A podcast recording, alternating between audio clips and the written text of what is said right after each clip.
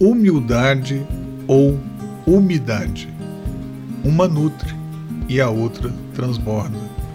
Bom dia. Por acaso você sabe o que esta palavrinha tão cobrada de outros e tão pouco compreendida ou pouco utilizada significa realmente? Se pensa que ser humilde é ser simples, tranquilo ou resiliente, acertou, mas também errou. Esses aspectos são apenas alguns dos conceitos usados pelo processo chamado humildade, e normalmente os mais cobrados de outros. Mas vamos entender.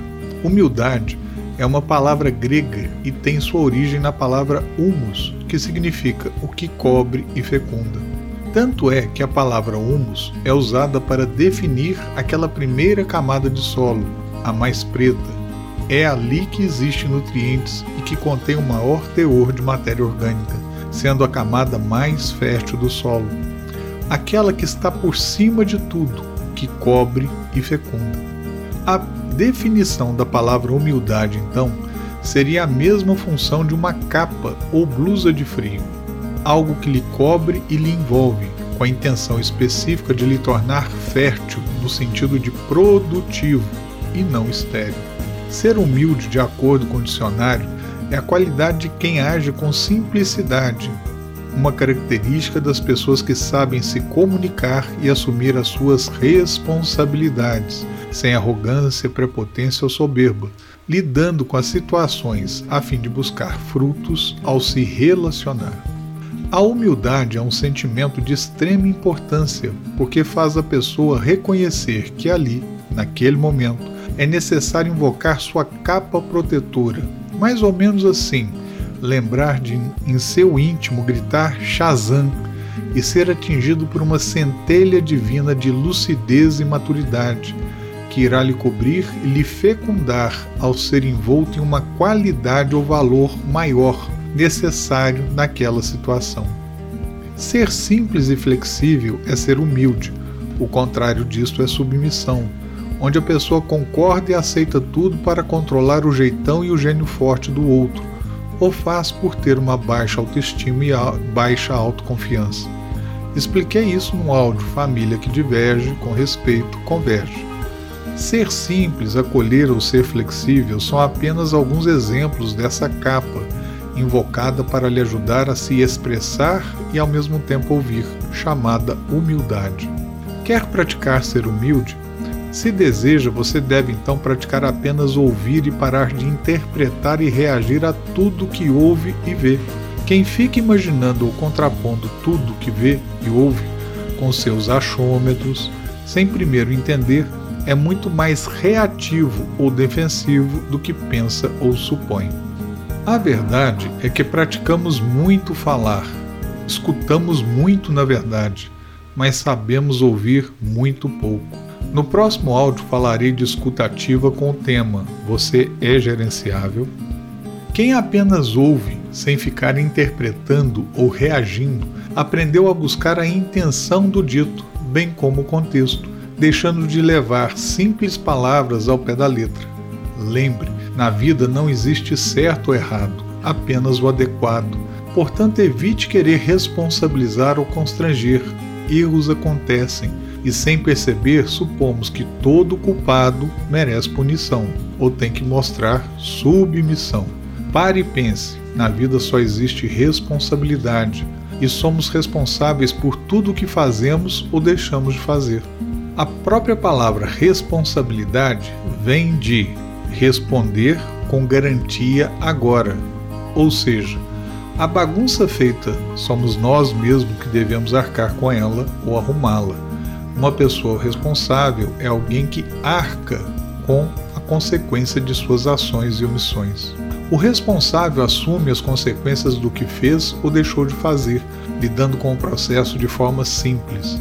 Já o imaturo, em sua criatividade e falta de percepção, sabe justificar, explicar, arrumar muitos atenuantes e se ele assumir de cara algo que deu de errado, é porque incorporou em 99% das vezes o papel de vítima.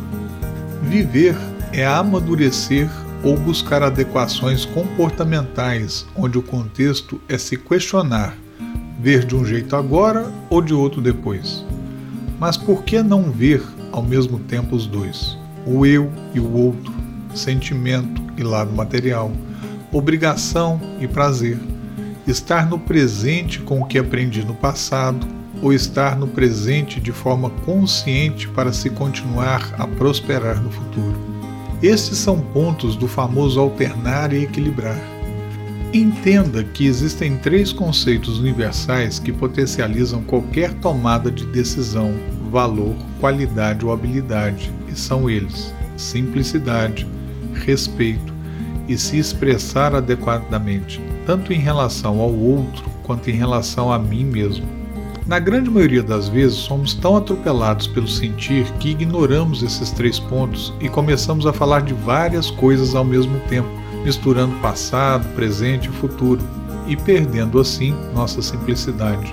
Ou falamos e falamos muito do outro e do comportamento de tudo que nos cerca, como se isso justificasse algo, e com isso falamos de tudo e muito pouco de nós mesmos, e sem perceber, não conseguimos nos fazer entender e comunicar, pois deixamos de fora uma série de detalhes necessários para tal.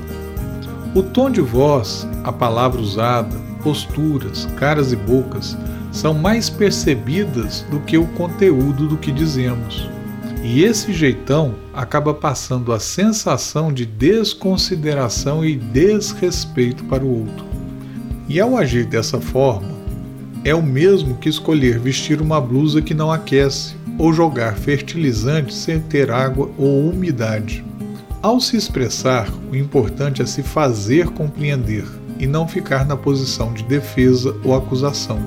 Quem se comunica com medo ou com ressentimento, na verdade não está se comunicando ou ouvindo, muito menos pensando no detalhe e no todo e principalmente em como ficará a relação depois, pois teve seus olhos abduzidos pelo demônio do ego, que tem os capetas do orgulho e da vaidade como interlocutores, que fazem do jeitão e a forma de falar uma caricatura do que pensa que está expressando. Lembre do dito: seu comportamento fala tão alto que não consigo mais ouvir o que diz. As pessoas, do verbo todos nós, só queremos respeito e consideração. E quando a forma demonstrada na maneira do outro falar ou se expressar não se encaixa com o conteúdo dito, só conseguimos ver o tratamento recebido e acabamos desconsiderando o colocado e a intenção. E aí, conseguiu entender o conceito acima? Entendeu que ser humilde é invocar uma consciência que invoca um valor ou qualidade que lhe orienta e dá o seu tom na forma de agir, permitindo se expressar e ouvir, sempre buscando adequação e solução? Lembre disto: todos nós somos doentes emo emocionais. Infelizmente, somos, de certa forma, vítimas de nossa história de vida, onde nos foi ensinado, por exemplo, a nos defender ou atacar com justificativas e explicações, muito mais do que ouvir. Portanto, o segredo para quem vive bem e quer se aperfeiçoar é ter a sabedoria de nunca deixar as mazelas e doenças emocionais do outro lhe contaminar, bem como não permitir que suas próprias mazelas e doenças emocionais se aflorem. E para isso é necessário invocar sua humildade algum conceito ou qualidade que lhe cobrirá e o ajudará a manter seu foco, gerando seu superpoder naquele momento, para poder apenas ouvir e entender para depois se expressar. Mas por que isso é importante? Vamos entender. A cultura latina, Portugal, Espanha e Itália, é baseada na cultura da culpa, ou seja, querer muito mais a dependência e obediência do que estimular a autossuficiência, onde se tem que pedir autorização para fazer tudo, gerando a falsa impressão que tenho que ser perfeito para ser aceito.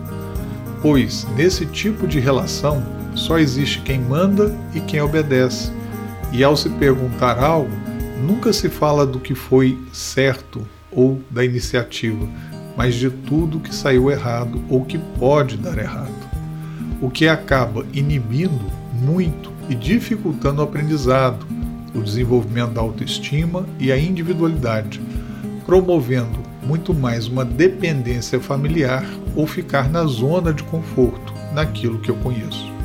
Já a cultura saxônica é a cultura do I can, eu posso, que estimula a autonomia, iniciativa, competitividade e superação.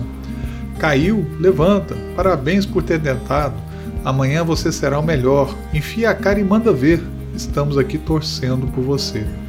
Onde a iniciativa, o empreender e assumir responsabilidades é muito mais valorizada. Bem, espero ter conseguido criar em sua tela mental uma outra percepção e mais do que ver, espero que tenha conseguido lhe fazer enxergar por outro ângulo, com outros olhos. Se um conselho pudesse dar, diria: pratique ouvir sem interpretar. Ouça tudo, pergunte detalhes, mostre interesse em compreender o que está sendo dito. Acompanhe respeitosamente antes de querer conduzir falando ou mostrando algo. Interagir é bailar, dançar e depois de você acompanhar, está na hora de se expressar, chegando a sua vez não somente de ouvir, mas de poder falar e pontuar. Então, antes de falar, pergunte qual resultado deseja obter. Observe e se pergunte como será sua forma de se expressar e maneira de responder. Invoque sua capa protetora e se umidifique ao se transbordar com uma qualidade ou valor que ali será invocado para lhe orientar, conferindo a condição de se cobrir e se fecundar. Para a neurologia, não existe certo ou errado, apenas o adequado. A problemática é que alguns veem o todo e se esquecem do detalhe, e outros veem o detalhe e se esquecem do todo. Veja de uma forma agora e de outro depois, ou melhor, veja ao mesmo tempo os dois. Mas, meu caro crânios rochosos, não existem medidas iguais nos pratos da balança. Não há como existir equilíbrio havendo opostos. Um sempre será prioridade. Ou você é 51% e o outro 49%, ou o outro será 51% e você 49%. O segredo para se viver bem é que haja o eterno equilibrar e lembrar de colocar limites e falar para poder, ao ser, se realizar. Beijo no coração e neste áudio me cobri com o manto sagrado da humildade em querer partilhar para que você e os seus possam se compreender e prosperar. Você está conectado ao Compreenda-se com Eric Nielsen há 25 anos utilizando da programação neurolinguística e proporcionando conhecimento aplicável para compreender melhor a sua, a minha, a nossa neurologia. Tenha um ótimo dia.